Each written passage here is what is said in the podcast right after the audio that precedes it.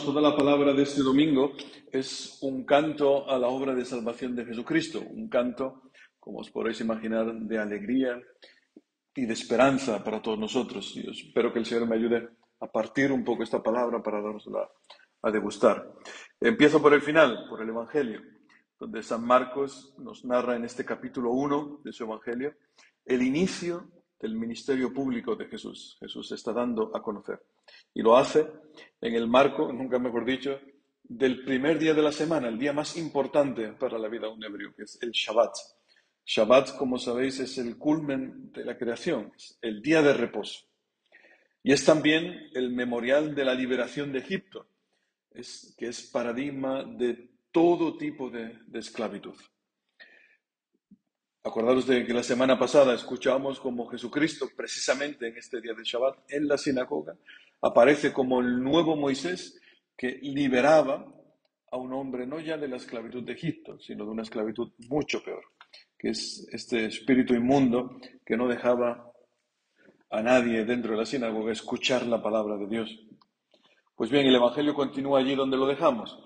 Dice que en aquel tiempo, al salir Jesús de la sinagoga, fue con Santiago y Juan a la casa de Simón y Andrés. Jesucristo, como buen hebreo, después de la liturgia en la sinagoga, se dirige directamente a casa. A la, como buen itinerante, tampoco tenía dónde reclinar la cabeza, así que Jesucristo va allí donde es acogido. En este caso, a la casa de Pedro y Andrés, que está como a unos 40 metros más o menos de la sinagoga de Cafarnaum. Ojalá algún día puedan ir a conocer. Pues lo primero que hace un padre hebreo al regresar a casa después de la liturgia en la sinagoga es la bendición de los hijos. Y dice a cada uno de ellos, Yahvé te bendiga y te guarde. Ilumine Yahvé su rostro sobre ti y te sea propicio. Yahvé te muestre su rostro y te conceda la paz. Y después de esta oración sobre los hijos entra en juego la madre. La madre hebrea tiene un papel importantísimo en la liturgia de la casa, porque el Shabbat se desarrolla entre la liturgia en la sinagoga y la liturgia en la casa. Son inseparables. Pues bien, después de la bendición de los hijos, el padre recita el elogio a la perfecta ama de casa. Y recita a su mujer este capítulo del libro de los Proverbios donde, que comienza diciendo, una mujer fuerte o virtuosa, ¿quién la encontrará? Es mucho más valiosa que las perlas. Y así transcurre todo el día en oración, en bendición. Es una fiesta para el Señor. Pues bien, este día de reposo tiene un rito final que se llama la Haftalah, la separación. Cuando Dios creó el mundo, separó la luz de las tinieblas, el día de la noche, y separó el día de Shabbat del resto de los otros días. Pues así el pueblo de Dios ha sido separado del resto de los pueblos y se le ha encomendado una misión, que es la de ser luz para todas las naciones. Esta luz que es especialmente necesaria cuando aparece la oscuridad en nuestra vida. Las lecturas de este domingo nos ponen varios ejemplos de personas que están viviendo un tiempo de oscuridad. La primera lectura del libro de Job, si uno, uno la lee, tiene la impresión de que Job está pasando por un momento de profunda crisis, de una, depresión profunda. Dice, mi herencia han sido meses baldíos, me han asignado noches de fatiga, eh, se me hace eterna la noche y me harto de dar vueltas hasta el alba. Está en un momento de su vida que no, tiene, no ve el sentido de la vida y no ve el amor de Dios por ninguna parte. vive en la oscuridad. Y también la suegra, la suegra de Simón, que dice el Evangelio que estaba en cama con fiebre. Y también aparecen en el Evangelio al anochecer, cuando se puso el sol, todos los enfermos y endemoniados que llevaban a la casa en Cafarnaúm para que Jesucristo los, los curase. Pues en este contexto de oscuridad, la mujer enciende las dos candelas en este rito de la Haftala. Así como Eva apagó la luz del mundo, será una mujer la que traiga nuevamente la luz.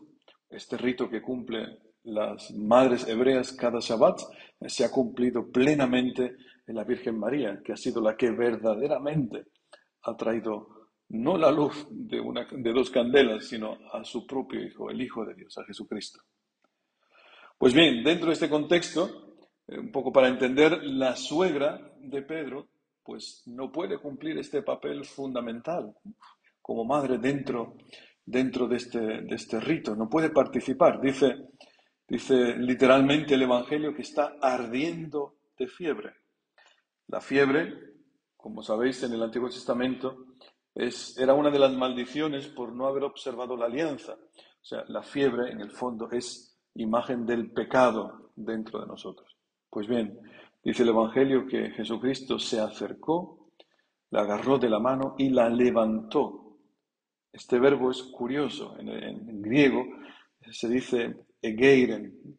Es interesante este la levantó porque es el mismo, el mismo verbo que se utiliza, por ejemplo, en los Hechos de los Apóstoles, cuando dice San Lucas, pero Dios le resucitó de entre los muertos. Este levantarla de la cama y este resucitarlo de entre los muertos es el mismo verbo.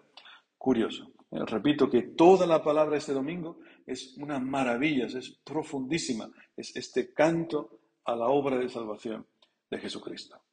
Pues antes del Evangelio se escucha el aleluya que dice, Cristo tomó nuestras dolencias y cargó con nuestras enfermedades. Esta es la buena noticia de este domingo. Esta profecía que está sacada del libro de Isaías se cumple en Jesucristo. Algunos textos de la tradición rabínica hablan, hablaban ya de un Mesías que no solamente curaba las enfermedades, sino que las carga y las sufre. Eh, hablan de un Mesías lleno de llagas. Este texto, que es una maravilla, aparece en el en el Zohar, que es una, colección de, comentarios de la palabra de Dios. Y este, hay un capítulo bellísimo que dice que hay un huerto en el Edén, un lugar llamado el palacio de los hijos de la enfermedad.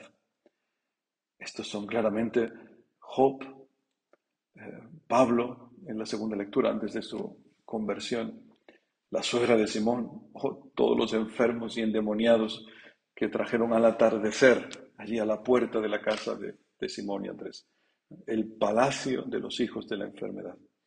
A este palacio entra el Mesías y él convoca todo dolor y todo castigo de Israel.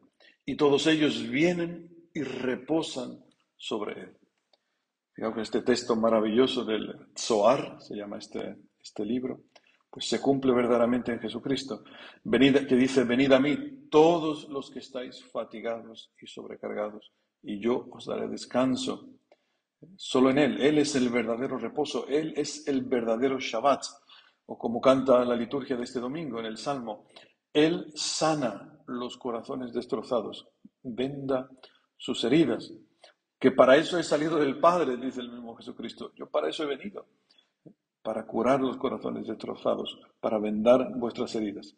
Y así recorrió toda Galilea, predicando en sus sinagogas y expulsando demonios. Esta es la obra de Jesucristo, obra de la que la iglesia es depositaria. La iglesia no, no inventa la misión, la iglesia no puede caer en esta tentación de inventar los sacramentos o inventar el Evangelio sino que la iglesia es simplemente, humildemente depositaria de la obra redentora de Cristo. Por eso no podemos hacer otra cosa que lo que dice San Pablo en la segunda lectura de este domingo a los Corintios. Hermanos, el hecho de predicar no es para mí motivo de orgullo. No tengo más remedio y ay de mí si no anuncio el Evangelio. Pues hermanos, ojalá que el Señor selle en todos nosotros esta palabra y nos mueva verdaderamente a evangelizar, que evangelizar no significa eh, llenar las iglesias eh, a, toda costa, ni tener eh, un éxito impresionante. Evangelizar significa única, únicamente dar testimonio de que Jesucristo tiene poder de sanar los corazones destrozados y de vendar todas nuestras heridas, las heridas que nos ha provocado la historia y sobre todo las heridas que a veces nos provocamos por nuestros pecados y que nos llevan a estar fatigados, a estar sobrecargados, a estar siempre en la murmuración, a no poder entrar en la bendición, a estar eh, tumbados como, las, como la suegra de Pedro con esta, con esta fiebre, fiebre ardiendo de, de fiebre, incapacitados para donarnos, porque el que está en este estado febril, pues no puede hacer nada, está hecho polvo, tiene que estar en cama porque no tiene fuerzas para nada, aunque quiera. Pues ánimo hermanos que el Señor ha venido para tomarnos de la mano y levantarnos, hacernos resucitar. Que así sea.